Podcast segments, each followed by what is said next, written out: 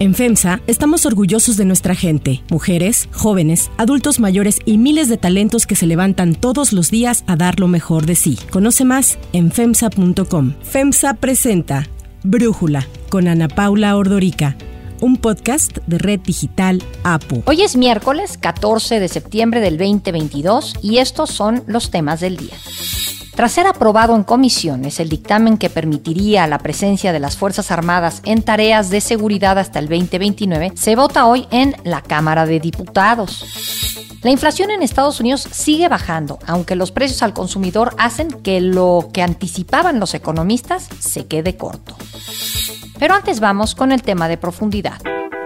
Tal parece que desde hace unas semanas hay una nueva alianza entre Morena y el PRI, el Primor, y crecen las dudas sobre la supervivencia de la coalición Va por México, compuesta por PAN, PRI y PRD. Yo no tengo nada que esconder, yo aquí estoy, de frente, y por ello lo hemos hecho siempre con la razón, con la constitución y trabajando por los mexicanos. La coalición político-electoral Va por México surgió en el 2020 como oposición a Morena. La coyuntura actual de diferencias dentro de la alianza se dio tras la iniciativa planteada por la diputada priista Yolanda de la Torre para mantener al ejército en las calles en trabajos de seguridad pública cuatro años más de lo establecido en la ley. Alejandro Moreno, líder nacional del PRI, apoyó la propuesta de la diputada terminando así con la moratoria constitucional de Va por México, es decir, con la decisión de la oposición de no presentar ni votar iniciativas en el legislativo. Tengo la cabeza siempre tranquila, estoy firme, estoy convencido de que la única forma es trabajar juntos y en equipo. Tras la postura de Moreno, los dirigentes nacionales del PAN, Marco Cortés, y del PRD, Jesús Zambrano, suspendieron la semana pasada su coalición con el PRI y amenazaron con romperla si no retiran la iniciativa. Esta semana avalaron mantener la suspensión de Va por México mientras no se llegue a un acuerdo sobre la propuesta de seguridad.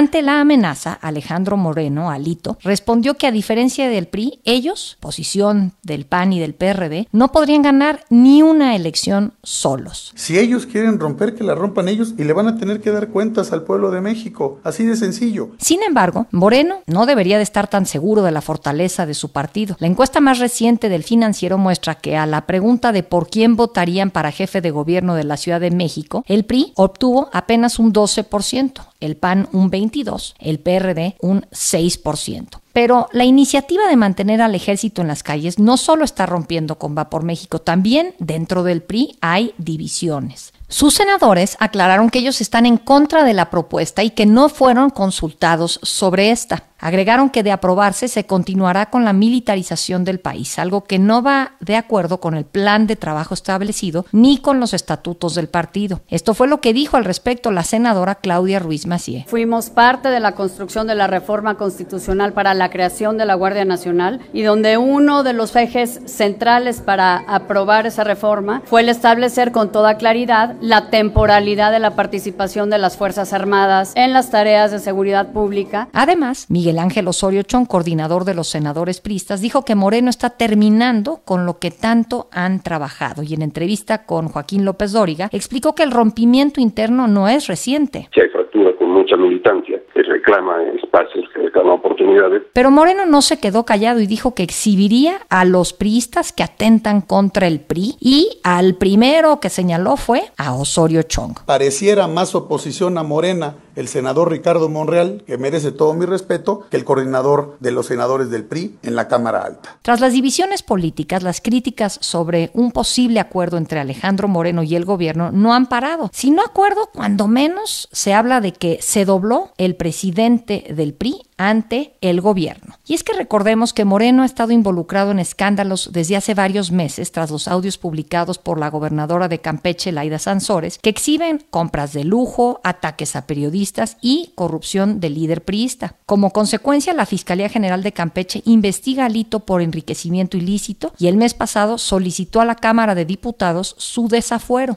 Ante ello, el priista acusó al gobierno de persecución política. De Morena no espero justicia, espero venganza. No van a doblarme, no me van a asustar, ni menos van a conseguir que el PRI apruebe las reformas que pretenden destruir a México. Pero casualmente, tras apoyar la iniciativa de mantener al ejército en las calles, Sansores anunció que dejaría de publicar audios de Alito. Además, el secretario de Gobernación, Adán Augusto López, saludó muy amigable a Moreno y a la diputada Yolanda de la Torre durante la entrega del cuarto informe de gobierno. Tan amigable fue el saludo. ¿Qué saludo? Abrazo, espaldarazo entre Alito y Adán Augusto, que se volvió viral en redes sociales. ¿Sigue vigente la alianza opositora? ¿Es indispensable para pensar en que le arrebaten victorias políticas a Morena? ¿Qué está pasando al interior del PRI?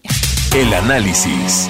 Para hablar de todo esto le agradezco a José Antonio Crespo, analista político, platicar con nosotros. José Antonio, pues a ver, ¿sigue vigente la alianza opositora ante esta suspensión? Justamente quiere decir que no se sabe qué va a pasar, que podría reventarse o podría continuar dependiendo de muchas cosas. Una de ellas es, así lo ha dicho Marco Cortés o así lo ha dejado entender, si la iniciativa se detiene en el Senado de la República porque los legisladores priistas no voten en favor de ella, puede continuar la coalición. Alejandro Moreno ha dicho que al margen de esta situación, eh, por, de, de parte de él, que continúe la coalición. El otro escenario sería que si pasa la iniciativa, porque algunos senadores priistas sí voten con Alito, algunos han dicho que sí, que sí van a votar por él, pero no sabemos bien si les va a alcanzar los números o no para que pase la iniciativa. En caso de que pase la iniciativa, se pone en mayor peligro la coalición, porque entonces estaría, pues digamos, la tentación, tanto para el PAN como para el PRD, decir, pues no, así no podemos jugar con el PRI, habíamos quedado en algo, lo que ya han dicho, ¿no? No se puede confiar en Alejandro Moreno, por lo tanto, nos vamos cada quien por su lado. El problema ahí es que evidentemente, como lo dijo Alejandro Moreno, y creo que tiene razón, el PRI por su lado y el PAN por su lado, aunque vaya cualquiera de los dos con el PRD o incluso con Movimiento Ciudadano, si se diera ese caso, no ganan a Morena o la probabilidad de ganarle es mínima, casi cero. De tal manera que el PAN tendrá que decidir en esa situación qué prefiere, si seguir intentando la coalición con el PRI pese a todo para tener alguna probabilidad de ganarle a Morena en la Ciudad de México, el Estado de México el año que viene desde luego, y la presidencia, o rompen la coalición, con lo cual difícilmente, si acaso habría alguna mínima posibilidad de ganarle a Morena en cualquiera de esas tres plazas. Lo más probable es que no, no alcanzan los votos del PAN por sí mismo, ni con Movimiento Ciudadano, y del PRI tampoco, de tal manera que eso es lo mejor que le podría pasar a López Obrador, que se rompiera la coalición, cada partido fuera por su lado, la oposición o el voto opositor se dividiría en tres partes, por lo menos, con lo cual le dejarían la cancha abierta a Morena, incluso si Morena sacara una votación baja, incluso si llegara en su peor escenario, por ejemplo, a 35% del voto, de todas maneras ganaría. Es pues un dilema muy difícil que el PAN tendrá que resolver, repito, en caso de que se apruebe la iniciativa de prolongar el tiempo del ejército en las calles. De lo contrario, a lo mejor se pueden volver a poner de acuerdo y continuar con la coalición, que de todas maneras implica muchas dificultades. Tienen que ponerse de acuerdo en muchas otras cosas al margen de esta iniciativa. Sí, quizás, bueno, entre que por un lado aplica la máxima de divide y vencerás, tú lo que te estoy entendiendo es que crees que es indispensable que la oposición vaya toda junta para poderle ganar a Morena. Sí, totalmente los números no dan si van por su lado. Si va el PRI, PAN y PRD juntos, aún así es difícil ganarle a Morena,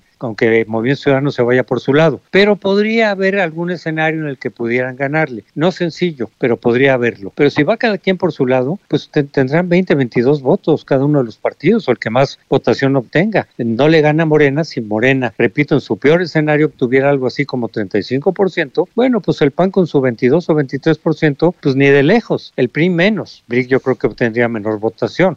Sí, la ruptura de la coalición es casi garantizar. Si ahorita se diera esa ruptura ya de manera definitiva, le están entregando el triunfo a Morena en el Estado de México, en la Ciudad de México y en la presidencia. Beatriz Paredes, la senadora del PRI, sacó un video en donde ella pide de alguna forma como que tranquilizar las aguas y dice que pensar en una coalición de forma tan anticipada es eso, es anticipado y que mejor esperemos un poco para ya hablar de cómo puede llegar la oposición a las elecciones, sobre todo a las federales del 2024. ¿Qué opinas de eso, José Antonio? Mira, qué bueno que haya en el PRI gente que quiera tranquilizar las cosas, no precipitarse, buscar alguna solución ante esta situación complicada. Pero lo de los tiempos, yo creo que esta propuesta y este acuerdo se había logrado ya desde hace mucho tiempo, como tú lo mencionaste. La idea de ir juntos, porque saben que de otra manera no pueden ganar viene desde atrás. Y había un acuerdo implícito que se rompe ahora con Alejandro Moreno. Por otro lado, los candidatos de Morena ya están en plena campaña y el que se mueve sí sale ahora, a diferencia de lo que ocurría en el pasado. De tal manera que sí hay tiempo, pero y sí hay que insistir en buscar la coalición, pero tampoco es que tengan todo el tiempo del mundo. Tendrían que tratar de ponerse de acuerdo no solo en si continúa o no la coalición, desde luego, ese es la, el prerequisito, sino también en qué programa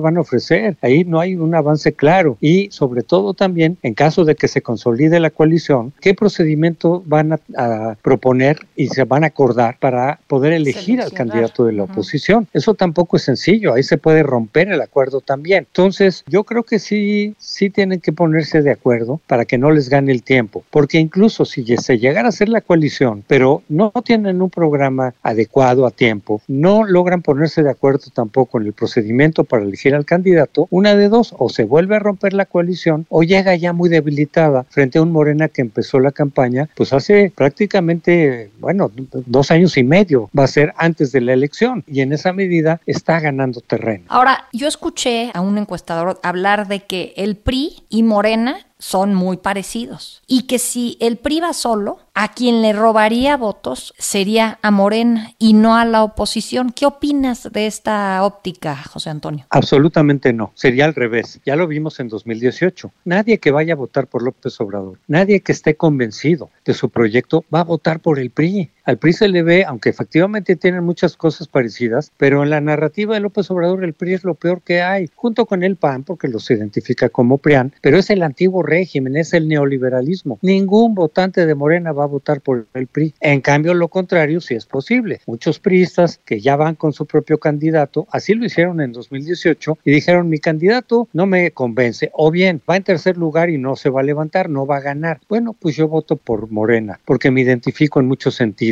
porque hay varios elementos ideológicos que se parecen al viejo PRI, al viejo PRI. Entonces sería al revés. Muchos priistas votarían por Morena en lugar de que morenistas votarían por el PRI. Y eso también le sería benéfico, por supuesto, al PRI. Es más fácil que un priista vote por Morena que por el PAN. Lo hemos visto varias veces. Y si van separados, podría ocurrir lo mismo. De hecho, incluso si van juntos, habrá muchos priistas que digan entre un candidato del PAN, si fuera el caso, a votar por la candidata de Morena, se van por Morena, pero en menor medida que si van solos. Entonces, no, esto le va a beneficiar a Morena, en detrimento del PRI, porque en la medida en que muchos de sus votantes se vayan a Morena, el PRI se va para abajo, lo cual no importaría demasiado si van en coalición pero si va eh, solos, entonces el PRI continúa su declive. José Antonio Crespo, como siempre, muchísimas gracias por platicar con nosotros. Con mucho gusto, Ana Pablo, te mando un fuerte abrazo.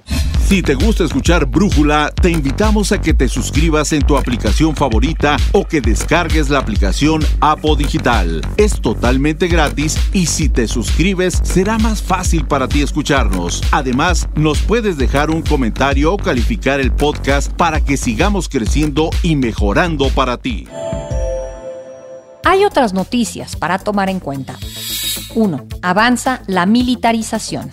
La Comisión de Puntos Constitucionales de la Cámara de Diputados aprobó con 28 votos a favor y 10 en contra la reforma al artículo quinto transitorio de la reforma constitucional en materia de Guardia Nacional que busca ampliar el plazo para que las Fuerzas Armadas permanezcan en las calles coadyuvando en tareas de seguridad. El dictamen, que se originó de la iniciativa que propuso la diputada priista Yolanda de la Torre, ha sido corregido y aumentado. Inicialmente se buscaba que el plazo se ampliara hasta el 2028. Sin embargo, la diputada Cristina Ruiz, también del PRI, presentó al inicio de la discusión una reserva que propuso aumentar el plazo hasta el 2029, es decir, permitir que el ejército permanezca en tareas de seguridad por un total de 10 años. Lo que el PRI propone en esta comisión el día de hoy son tres cosas. La primera, prolongar la presencia de las Fuerzas Armadas por 10 años. Segundo, crear una comisión bicameral entre diputados y senadores. Tercero, que el secretario ejecutivo del Sistema Nacional de Seguridad Pública rinda un informe cada periodo de sesiones del avance y capacitación de los cuerpos de seguridad civil. Hoy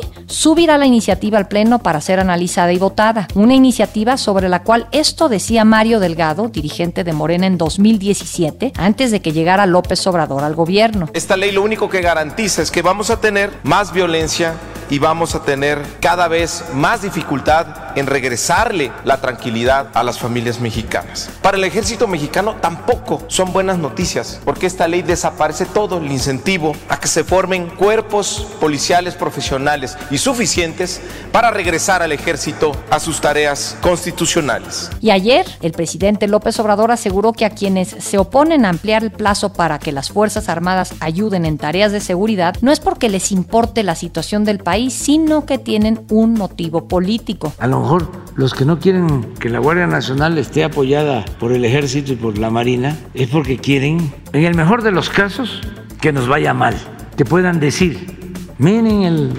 gobierno de la transformación, cómo está la violencia. Hoy es política la oposición a que las Fuerzas Armadas permanezcan en la calle, pero en el 2017 no lo era. Esa es la pregunta que queda ante este giro de 180 grados en el presidente López Obrador y su partido frente a la militarización de la seguridad pública.